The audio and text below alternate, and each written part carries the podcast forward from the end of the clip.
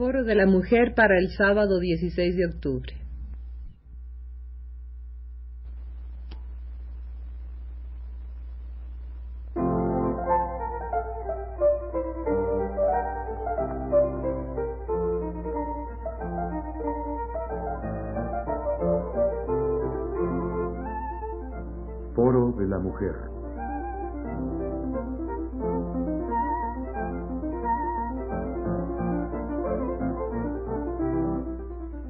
Programa de Alaide Fopa.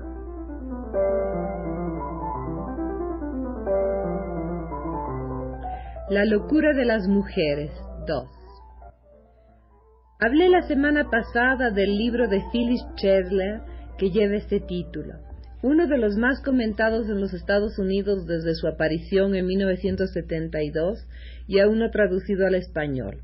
Un libro, como dice la autora, sobre el número dramáticamente creciente de mujeres norteamericanas de todas las razas y clases que son consideradas o que se consideren ellas mismas neuróticas o psicóticas y que buscan psicoterapia de ayuda y o están internadas en los hospitales psiquiátricos. Un libro sobre los muchos porqués de la necesidad de ayuda y sobre cómo estas mujeres son o no son ayudadas. Hasta aquí Phyllis Chesler. Creo que el valor del libro reside sobre todo en el hecho de que, aunque la autora, eminente psicóloga, trabaje sobre datos clínicos, estadísticas y estudios de casos, su interpretación va más allá de lo puramente técnico y por lo tanto no es un libro para especialistas y ella misma se define como alguien que habla con muchas voces, como psicóloga e investigadora, como teórica y clínica, pero también como un ser literario y filosófico, como alguien que ama la poesía y los mitos. De ahí la interpretación del mito de Deméter y Proserpina para simbolizar las relaciones entre madre e hija y la posesividad del hombre en el matrimonio, en este caso no un hombre, sino el mismo dios de los infiernos que nos roba la primavera. De ahí su predilección por las mujeres escritoras, en las que la represión, las limitaciones para expresarse se hacen más evidentes e insoportables, al punto de llevarlas no solo al manicomio, sino al suicidio, como en los casos de Ellen West y Sylvia Plath, que la autora comenta. Mujeres que tuvieron en común el haberse negado a sí mismas, dice Phyllis Schesler, y de que se les hayan negado los deberes y los privilegios del talento y de la conciencia. Como muchas mujeres sepultaron sus propios destinos en matrimonios románticamente extravagantes, en la maternidad y en aprobados placeres femeninos. Sin embargo, sus energías reprimidas luchaban por liberarse a costa de precios cada vez más caros, deslealtad conyugal y maternal, ostracismo social, encarcelamiento, locura y muerte. Un fragmento del tan conocido y citado ensayo de Virginia Woolf, uh, Una habitación propia, le sirve a Phyllis Chesler para apoyar sus argumentos. Virginia Woolf imagina, imagina, como se recordará, lo que hubiera sido la vida de una posible hermana de Shakespeare, tan dotada como él, tan ansiosa como él de conocer el mundo y de ser teatro. Cualquier mujer nacida con grandes dotes en el siglo XVI, escribe Virginia Woolf, seguramente se habría vuelto loca, se habría matado, o habría terminado sus días en alguna casa solitaria en las afueras del pueblo, mitad bruja, mitad maga, temida y escarnecida. Pues no se necesita saber mucho de psicología para entender que una chica altamente dotada, que hubiese tratado de emplear sus dotes en la poesía, habría recibido tantos golpes y nalgadas, habría vivido tan atormentada y combatida por sus propios contradictorios instintos, que seguramente habría llegado a perder su salud y su integridad mental. De ahí la cita de Phyllis Scheffler eh, explicando la frecuente o la más frecuente locura de las mujeres. Esto es decir, que hay más mujeres que hombres en los manicomios y en los consultorios psiquiátricos. sin hablar de los histerismos de los que siempre se ha acusado a las mujeres, cargando el término de un sentido fuertemente peyorativo, y sin preguntarse por qué el histerismo de tantas mujeres. Las estadísticas que presenta la autora son impresionantes y convincentes. El cuadro comparativo referido al periodo 1966-1968 dice lo siguiente. No voy a dar todos los números, pero los porcentajes más importantes. El cuadro está dividido en los las pacientes o los pacientes, mejor dicho, puesto que hay cifras que se refieren a hombres y a mujeres, en los hospitales generales, en las clínicas eh, privadas, en los hospitales regionales y de estado y en los consultorios, es decir, donde van los enfermos que no están internados, los enfermos ambulatorios. Entonces, eh, sobre un total de psicóticos depresivos, un total de 30.740, el 69% son mujeres y el 31% hombres en los hospitales generales. El 73% de 5.000 y pico en los, en los eh, consultorios son mujeres y el 27 hombres. En los hospitales privados, el 73% también, sobre siete mil y tantos, y el 27% hombres. En los hospitales regionales, sobre un total de seis mil, el 68% son mujeres y el 32% hombres. Esto en cuanto a los depresivos, psicóticos depresivos. Luego están los maníacos depresivos, sobre un 28 mil eh, enfermos, 64% mujeres, 36 hombres. En las clínicas, en los consultorios, 67% mujeres, 33% hombres. En los hospitales privados, 66% mujeres, 34% hombres. Los psiconeuróticos, sobre un total de 378 mil que, que están internados en los hospitales generales, 70% mujeres, 30% hombres. Sobre un total de 156 mil en los que acuden a los consultorios, 68% mujeres, 32% hombres. En los hospitales eh, particulares, privados, sobre un número de 61 mil, 66% mujeres, 34% hombres. Y la misma proporción en los hospitales regionales.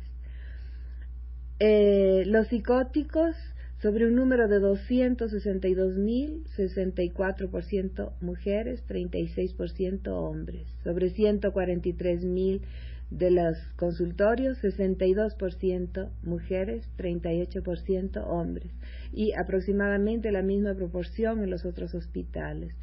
Eh, los, los esquizofrénicos, un número de 158.000, 61% mujeres, 39% hombres y la misma proporción en los otros hospitales. Eh, los paranoicos, un número de 59.000, casi 60.000, 57% mujeres, 43% hombres. Eh, los intoxicados, envenenados, eh, sobre todo en este caso se trata de los, de los suicidas, de los intentos de suicida por, por veneno, son veintitantos mil, 60% mujeres, 40% hombres. Por cierto, como dato curioso, se agrega en el mismo, todas estas enfermedades están eh, clasificadas como enfermedades de tipo femenino y las, eh, eh, enfermedades de tipo masculino son el alcoholismo, en los cuales el 25% son mujeres y el 75% hombres y los, eh, la, la drogadicción, en donde el 36% son mujeres y el 64% son hombres. Y finalmente algo un poco vago para los no especialistas que dice desórdenes en la personalidad, con un número de 143, un número total de 143 pacientes, el 40% mujeres y el 60% hombres. Es decir, que aquí las proporciones son invertidas. Eh, y, repito, estas últimas están clasificadas específicamente, el alcoholismo y la drogadicción, como enfermedades de hombres, entre comillas. Las depresiones y en general las alteraciones psíquicas de las mujeres han sido siempre explicadas, y no solo popularmente, en relación con su biología. La irritabilidad del periodo menstrual, las depresiones postparto, los terribles trastornos de la menopausia. A este respecto, escribe Phyllis Chesler, las mujeres padecen depresiones mucho antes de que las alteraciones químicas de la menopausia sean la explicación convencional para el mal. Las estadísticas nacionales y todos los trabajos de investigación a este respecto revelan un porcentaje mayor en casos de depresión entre las mujeres que entre los hombres a cualquier edad. Quizás las mujeres se vuelven más deprimidas al envejecer, cuando sus ya limitadas oportunidades desde el punto de vista sexual, emocional e intelectual disminuyen, pero no precisamente por razones biológicas. La doctora Pauline Bert estudió la depresión en mujeres de mediana edad y encontró que esas mujeres habían aceptado totalmente su papel femenino, entre comillas, y estaban deprimidas porque ese papel ya no era posible ni necesario. Es decir, que la explicación es mucho más psicológica que biológica.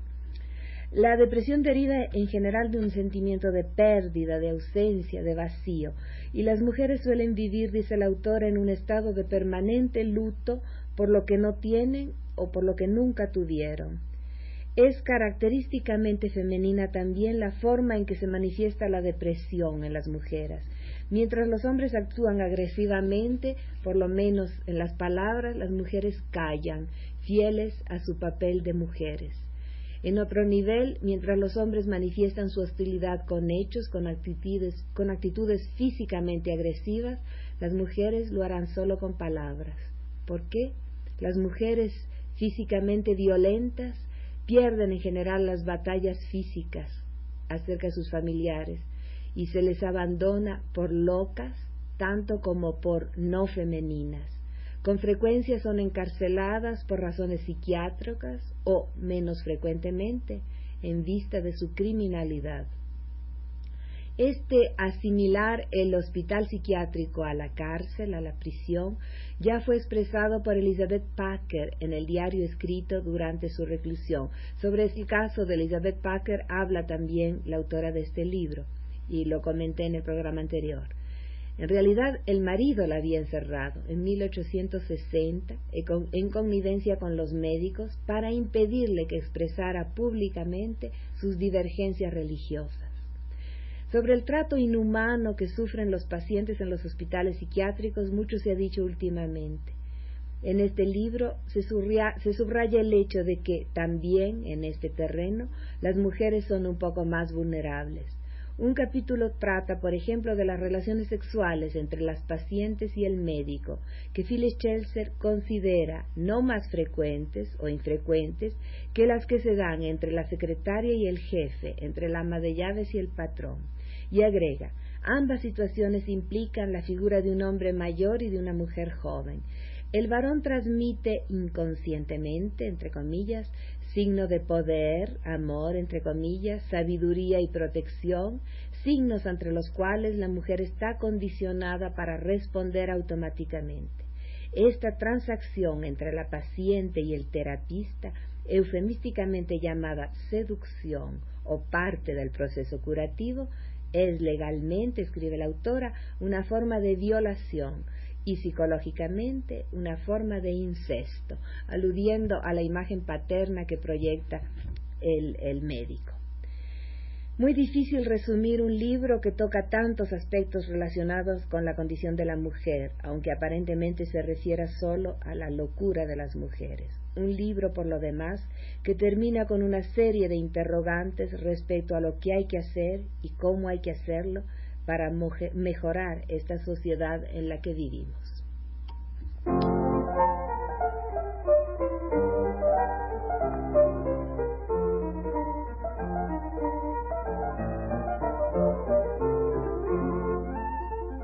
Foro de la Mujer.